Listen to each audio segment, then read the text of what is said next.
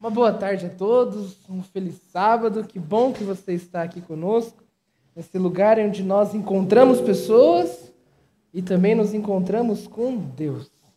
Que bom que você está aqui para mais um sábado no nosso encontro. Seja muito bem-vindo, é você que está nos assistindo pela internet também. Seja muito bem-vindo para estar aqui presencialmente conosco aos sábados, tá bom? Estamos aqui todos os sábados a partir das 5 horas da tarde. Venha, esteja aqui conosco.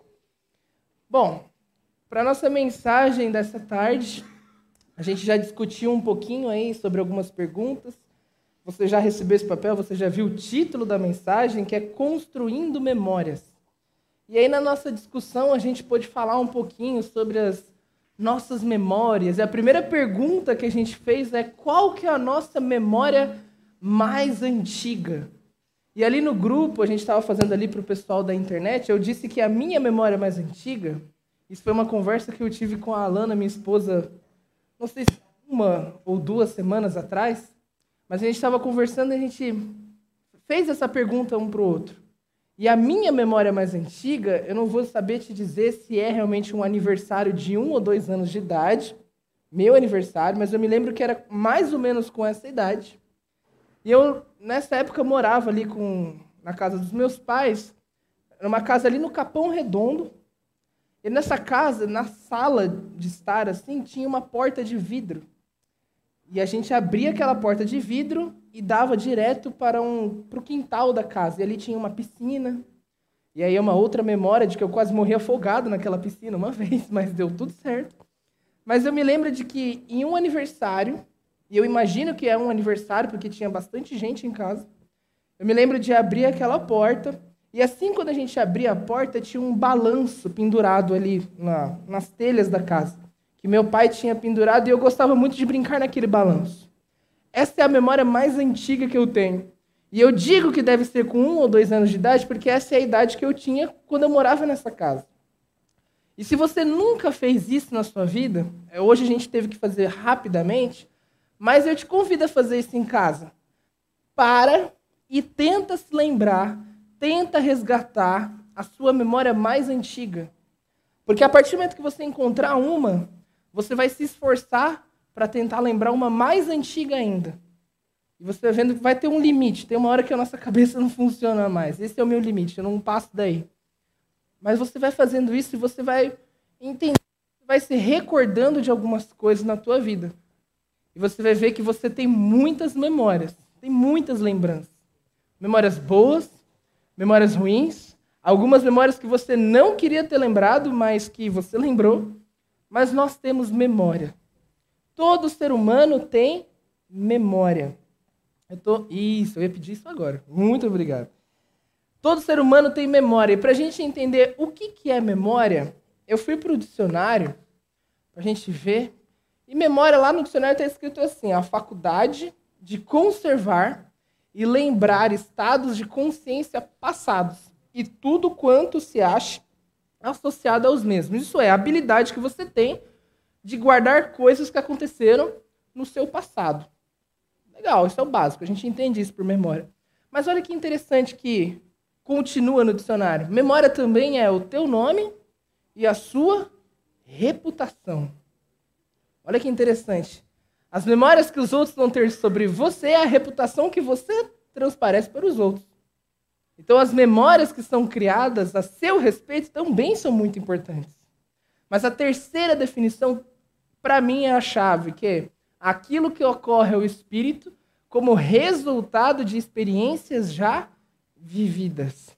Isso é, coisas que aconteceram no teu passado resgatam, acontece algo com o seu presente. Isso é, quem você é hoje é a junção de todas as suas experiências já vividas, sejam elas boas ou ruins. Isso é memória. Memória para nós é isso, eu quero focar nessa parte. Nós somos hoje tudo aquilo que nós já vivemos, seja bom ou seja ruim. E nós vamos crescendo com isso. E nós vamos construindo memórias diariamente. Tanto que uma das perguntas que a gente viu hoje é o que, que eu vou me lembrar daqui a 10 anos. Porque daqui a 10 anos você vai ter 10 anos de memórias sendo construídas. Isso é, que memórias você quer construir para quando chegar a 10 anos você se lembre você seja essa pessoa daqui a 10 anos? Que tipo de memória, que experiências do seu passado você quer guardar para daqui a 10 anos? Então vamos trabalhar junto disso, daqui as memórias, elas juntas, todas juntas, nos formam nos dias de hoje, tá bom? Mas a Bíblia ela traz uma coisa interessante sobre memórias, porque tem uma Opa! Foi e não volta.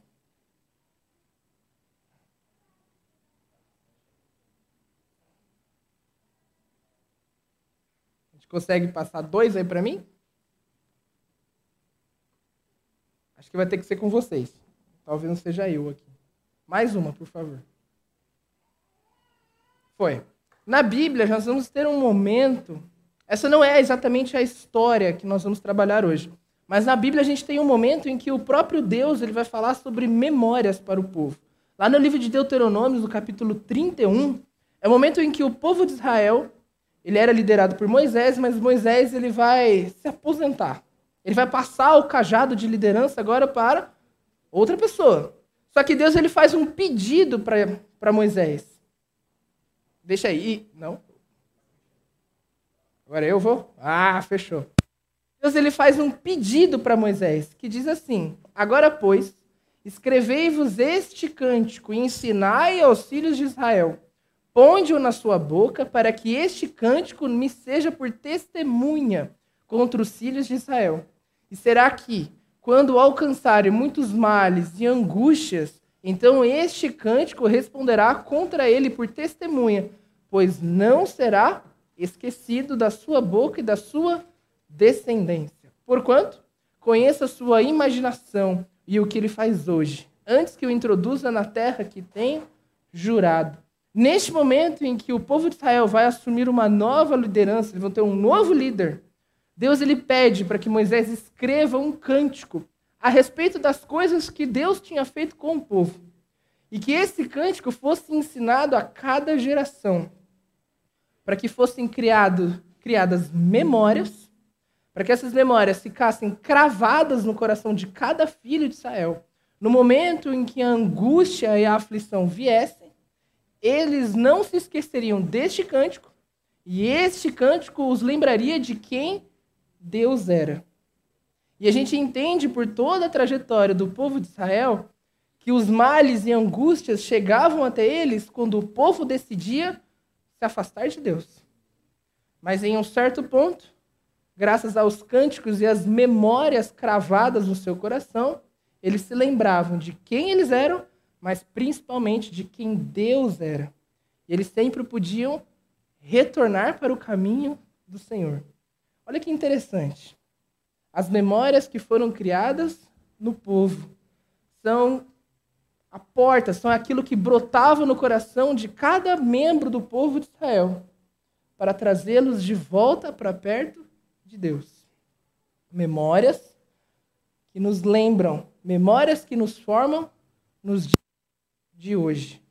E isso precisa estar muito claro. Isso foi só um exemplo, porque agora nós vamos realmente de fato para a nossa história. E a história que eu escolhi para falar sobre memória é uma história muito conhecida na Bíblia. Provavelmente esse ano você já leu ou já ouviu alguém falar sobre essa história pelo menos umas três vezes. É uma das histórias mais comentadas, uma das parábolas mais citadas. E você pode até falar: nossa, pastor, de novo? É, de novo. Vamos criar memória com essa história. Vamos cravar no coração, porque ela tem uma lição fantástica. E a gente vai ressaltar alguns pontos nessa história, tá bom?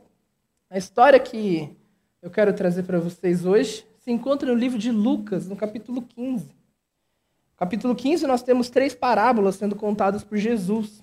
Mas essa é a última parábola. A parábola do filho perdido, do filho pródigo, tá bom? Como eu falei, você provavelmente já conhece essa história. Mas vamos ressaltar algumas coisas, vamos entender por que, que ela tem a ver com memória. O que, que ela tem a ver com lembranças. Vamos entender. Então a gente vai ler algumas partes. Primeiro, para a gente começar, A gente vai ver o verso 11, 12 e 13. E a gente vai dar uma. Algum, ressaltar alguns pontos.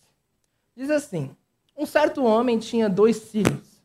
E o mais moço lhes disse: Pai, dá-me a parte dos bens que me pertencem. E ele repartiu por eles a fazenda.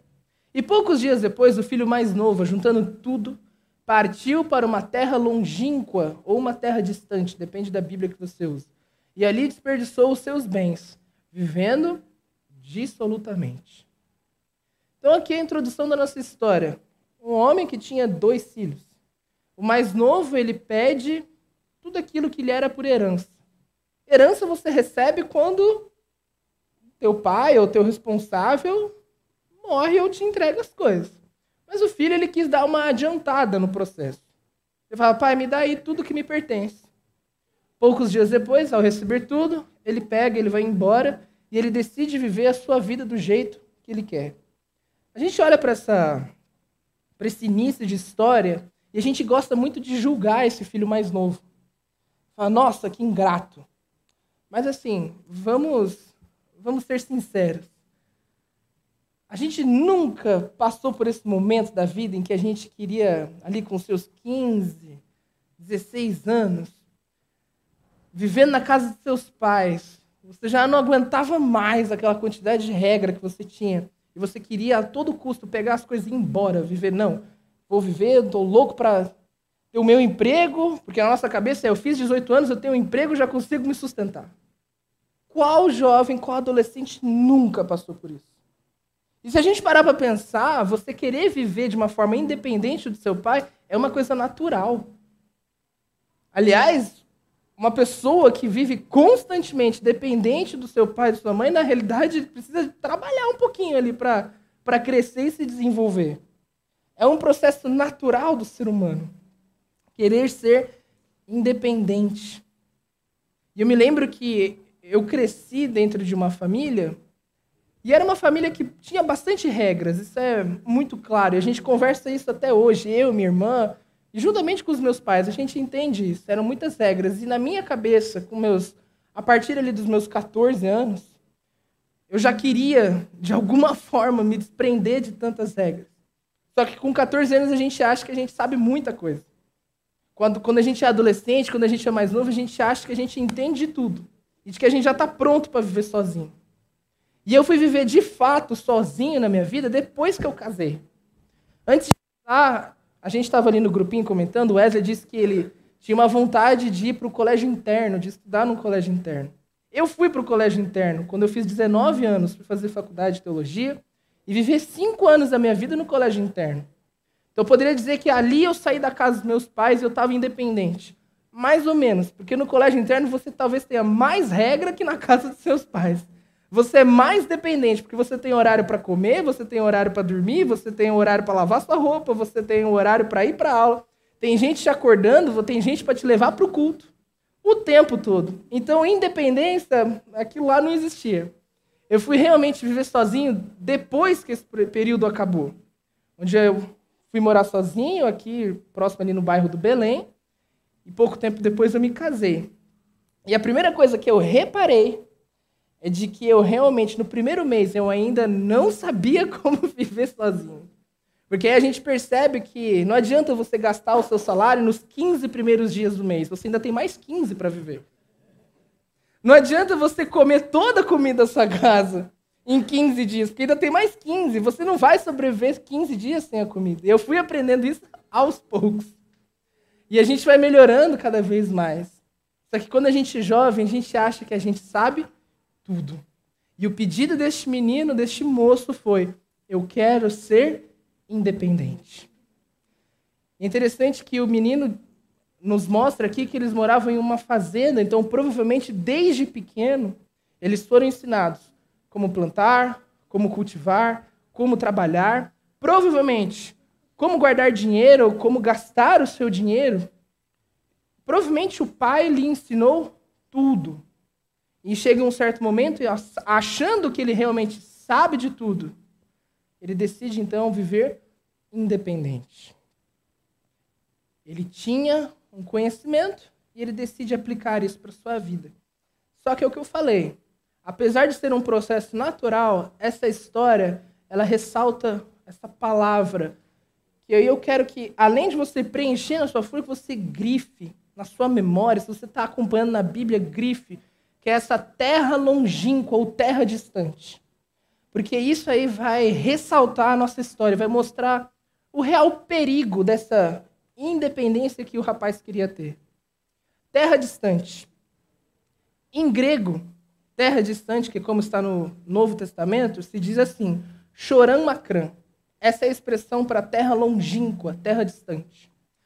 Só que por que, que é importante a gente ressaltar terra distante? Choramacrã. Pela palavra em hebraico traduzido dessa expressão.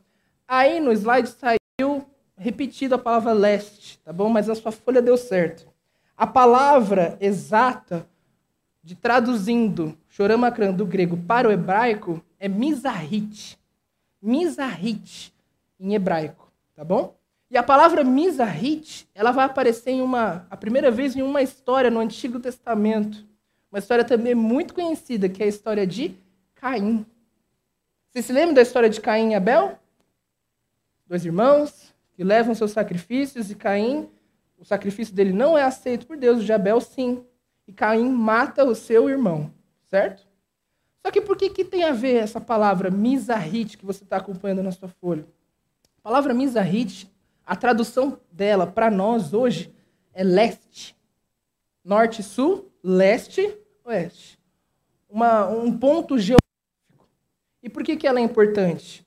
Porque a partir do momento em que Caim mata o seu irmão, depois de todo o diálogo que ele tem com Deus, para onde Caim vai? Para o leste. E a partir de então, a gente vai ver um padrão no Antigo Testamento, onde todos aqueles que se dirigiam para o leste estavam caminhando diretamente para a apostasia, isso é, caminhando diretamente para longe de Deus. E você vai ver isso em diversas histórias. Por exemplo, você se lembra do povo midianita da história, por alguns momentos era um povo que travava batalhas contra Israel e por diversas vezes como inimigos de Israel. O povo midianita, eles vêm de uma descendência ali de Abraão, um dos seus descendentes, onde o Midian, ele se dirigiu ao leste, para que dentro ali das suas gerações ele não causasse nenhum problema com a linhagem correta de Abraão. Só que quando ele chega ao leste, o povo se desenvolve, e com o decorrer do tempo, eles acabam se tornando opositores de Israel. Um povo que, entre aspas, nasceu próximo ao povo de Deus, mas que, ao se dirigir ao leste, como um primeiro passo para distante da apostasia, se torna agora um povo inimigo de Deus. E isso vai acontecer por muitas vezes no Antigo Testamento. Quando um povo se dirige ao leste, é o início de uma caminhada para longe de Deus. E por que, que isso é tão importante para essa história? Para a história do filho pródigo, agora no Novo Testamento e etc. O que, que isso tem a ver? Porque agora entendendo isso, a gente vai perceber que essa história, quando o rapaz ele decide ir a uma terra distante, não é necessariamente um ponto geográfico. Não precisa ser necessariamente só isso. Pode ser que seja distante de distância mesmo. Mas aqui o que Cristo está mostrando nessa história, na realidade, é que este rapaz, ao buscar a sua independência e ir para cada vez mais longe, para uma terra distante, na tradução para o leste, ele está se afastando mentalmente e espiritualmente do Pai. E aí a gente já ganha uma nova perspectiva a respeito dessa história. Uma coisa bastante diferente. E por que, que é interessante a gente ressaltar isso? Porque a gente pode trazer para a nossa vida agora. Porque se nós estamos falando que algo não é necessariamente um ponto geográfico, então pode-se dizer que fisicamente ele poderia estar perto do Pai. Isso é uma visão teológica, mas ele poderia estar perto do Pai. Mas mentalmente ou espiritualmente falando, ele estaria longe trazendo para a nossa vida, a gente poderia dizer que muitas vezes, fisicamente, nós estamos aqui, na igreja, todos os sábados, cantando louvores, tocando nosso teclado, pregando na escola sabatina, fazendo qualquer atividade que seja de Deus. Mas mentalmente e espiritualmente, nós estamos distantes. Isso é a verdadeira história, vamos dizer assim, do filho pródigo. Um rapaz que busca a independência mental, emocional e espiritual do pai. E essa história é para mim e para você. Que mesmo muitas vezes dentro da igreja, das coisas que nós dizemos que são as coisas de Deus, nós buscamos uma, uma vida independente de Deus. E como na história do moço, desse menino mais novo, ele vive a sua vida agora na terra distante, longe do pai, da forma como ele quer. Ele gasta da forma como ele quer, ele usa o seu conhecimento para o que ele quer. E muitas vezes nós fazemos a mesma coisa. Nós decidimos trabalhar da, da forma como a gente quer, viver a vida como a gente quer, mesmo aqui dentro da igreja, fazer as atividades da igreja do nosso jeito, com a nossa opinião. Sempre o eu, eu, mais eu e cada vez mais distante do Pai. E isso precisa ficar muito gravado no nosso coração. E aí eu vou te fazer uma pergunta, e essa pergunta é para mim também. E é uma pergunta que eu te convido a fazer todos os dias. Para onde você tem caminhado na sua vida? Para o leste? Para uma terra distante? cada vez mais longe do seu Pai, do seu Deus, ou a tua caminhada, na realidade, uma caminhada para cada vez mais perto dele. E você vai perceber, assim como eu, que muitas vezes na nossa vida, apesar de acharmos que estamos perto dele, nós vamos entender que estamos caminhando para cada vez mais longe. O ser humano tem a necessidade de dizer que é independente não depende de nada, principalmente de Deus. Só que aí, quando a gente continua nossa história, a gente vai ver que essa independência ela não existe. Porque ali no versículo 15 e 16 diz assim: E foi e chegou-se a um dos cidadãos daquela terra, o qual mandou para os seus campos a apacentar porcos, e desejava encher o seu estômago com as bolotas que os porcos comiam e ninguém lhe dava nada. A história vai dizer que no, na terra em que ele vivia passou uma grande fome. E por viver a vida do jeito que ele queria, gastar do jeito que ele queria, teve um momento em que ele não tinha mais como se sustentar. E agora o rapaz que buscava independência, que se achava autossuficiente para sair e para ir para longe da casa do pai, para ficar longe do seu pai, agora depende de outra pessoa para lhe dar comida. E é nesse momento que a gente precisa entender o que, que é, para um judeu, neste momento, para quem está sendo contada a história, apacentar porcos. No povo judeu, o porco ele é um animal, ele é considerado um animal extremamente impuro. E dentro da cultura judaica era inadmissível um judeu trabalhar com porcos ter qualquer tipo de relação com porcos, vamos dizer assim. Muito menos comer da comida do porco. Se o porco não se come, muito menos a comida que ele come. O que Jesus aqui está mostrando nessa história é que o rapaz, ele foi para o lugar mais distante possível dentro do contexto para o povo judeu. Então, para nós, para nossa ideia, é o local mais distante que uma pessoa pode ir de Deus. É para onde este rapaz foi. E ele chega tão distante, mas tão distante. E é aí que a gente entende que essa ideia de independência é apenas uma ilusão. Porque quando bate a angústia, bate os males desse mundo, ele vai perceber que ele não é independente. Muito pelo contrário, ele depende demais do seu pai. Porque neste momento não tem ninguém para lhe dar comida.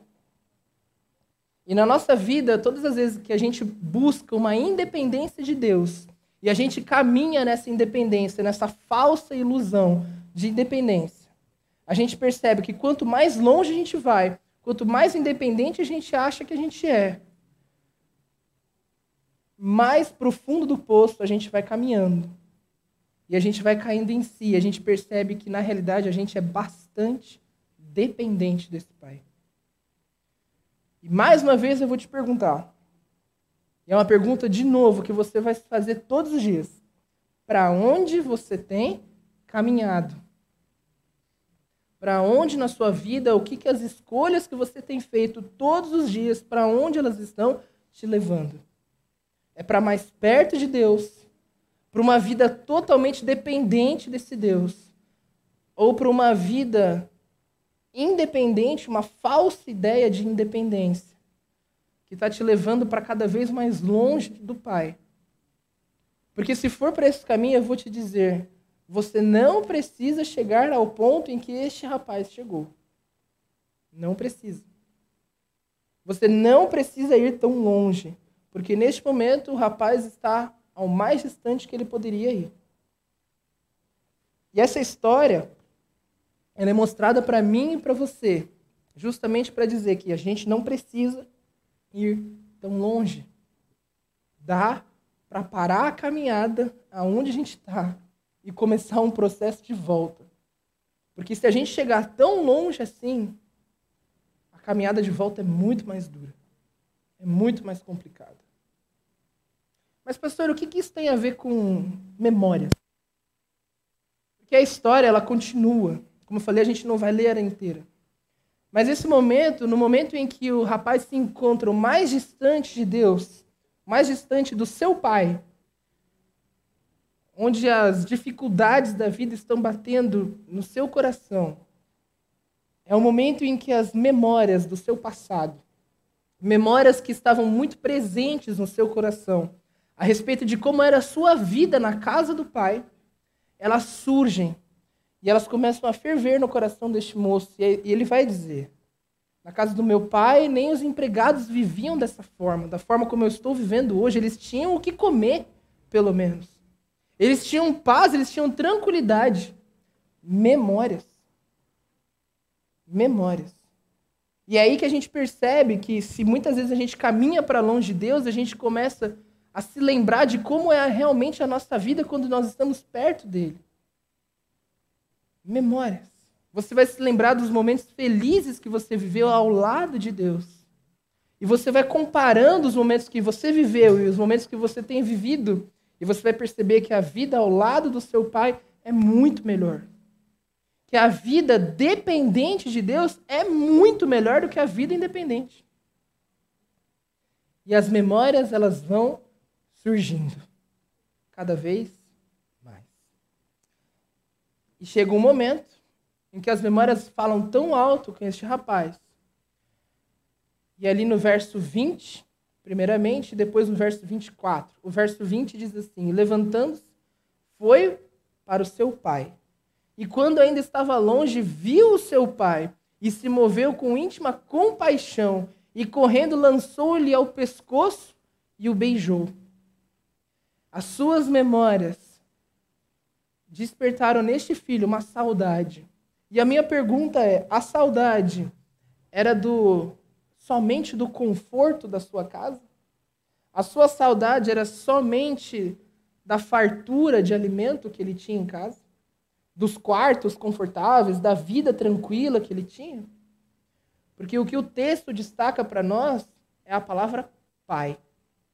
É mostrado para mim para você que, na realidade, a maior saudade que aquele menino tinha não era das coisas materiais, mas sim do pai. E o que isso tem a ver comigo e com você? As memórias em que nós construímos durante toda a nossa vida, que são memórias que precisam ficar gravadas no nosso coração, porque se chegar um momento em que eu e você estivermos muito distante, uma terra muito distante, muito para o leste. Essas memórias vão brotar no nosso coração. Mas se as memórias forem somente de bancos confortáveis, de uma boa música, de uma boa pregação, elas não serão o suficiente. Porque todas essas memórias, todas essas coisas têm que servir para nos lembrar de uma coisa: que nós temos um pai. Porque no verso 24, o menino ele mostra para o seu pai e diz que é indigno de viver como seu filho e pede para viver como um empregado. Mas a resposta do seu pai é: porque este é o meu filho, que estava morto e reviveu. Estava perdido, mas foi achado. E começaram a alegrar-se. As memórias que eu e você construímos precisam ser memórias que vão cravar no nosso coração a certeza de que nós somos filhos de Deus. Não são apenas memórias do conforto físico que a gente tem aqui, por exemplo, na nossa igreja. Mas é uma memória de que o teu pai é Deus e ele quer você de volta, independente para onde você tenha ido. Nessa história, eu ressaltei dois pontos importantes são os mais importantes nessa leitura. Primeiro é que independência de Deus, ele é uma ilusão. Ninguém consegue ser independente. Porque no momento em que a angústia bate, a gente percebe que a gente depende bastante desse Pai. De que não dá para viver longe dele. Mas a segunda é que não importa para onde você vá, o quão distante você caminhe, lembre-se de uma coisa: você é filho. Você é filho. Na história do, do filho pródigo, ao voltar para casa, quando ele começa a sua caminhada de volta, quando o pai o avista, o pai se levanta e corre até o filho. Na cultura judaica, isso nunca aconteceria. Na cultura judaica mais ortodoxa, um membro mais velho da família não se levanta para um membro mais novo. Uma pessoa mais velha não, não se levanta para uma pessoa mais nova, isso não acontece. Mas ali o que Jesus está mostrando é que aquele pai, ao avistar o filho que decidiu voltar, pelas memórias que estavam cravadas no seu coração, é que o pai se levanta, o pai corre, o pai o abraça e o pai o beija. Por quê? Porque ele é seu filho. E eu quero te dizer uma coisa: não importa para onde você caminha, o quão distante você vá, saiba de uma coisa: se você decidir voltar e começar a tua caminhada de volta, o primeiro a se levantar para te abraçar é o teu pai. É esse Deus maravilhoso que eu e você nós temos. As memórias em que hoje nós precisamos construir são memórias que vão ficar cravadas no nosso coração, para caso algum dia aconteça um descuido da nossa parte de nos afastarmos, mas que essas memórias sejam fortes o suficientes para te lembrar que você é filho, para te lembrar o caminho de volta para tua casa, para você voltar para perto desse pai de amor que quer te dar uma vida maravilhosa. A ideia de independência é apenas uma ilusão. A gente não precisa viver dessa forma. A gente não precisa chegar ao ponto em que o filho mais novo chegou. Mas para isso acontecer, para que a gente saiba o caminho de volta, eu e você precisamos hoje construir memórias no nosso coração, para ficar cravadas no mais íntimo do nosso ser. Para caso um dia aconteça, a gente saiba o caminho de volta. E é isso que eu quero te convidar nesta tarde a fazer. A partir de hoje, você realmente construir memórias a respeito do seu pai para que todas as coisas que você faça sempre te lembre que você é filho de Deus e de que você tem um lugar na casa dele.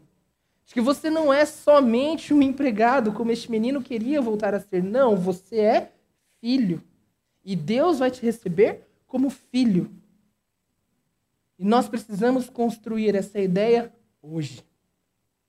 E isso é uma coisa que eu e você vamos fazer todos os dias, com todas as coisas que nós fizermos, com todas as atividades, seja ela aqui dentro da igreja ou do lado de fora, nós precisamos construir as memórias.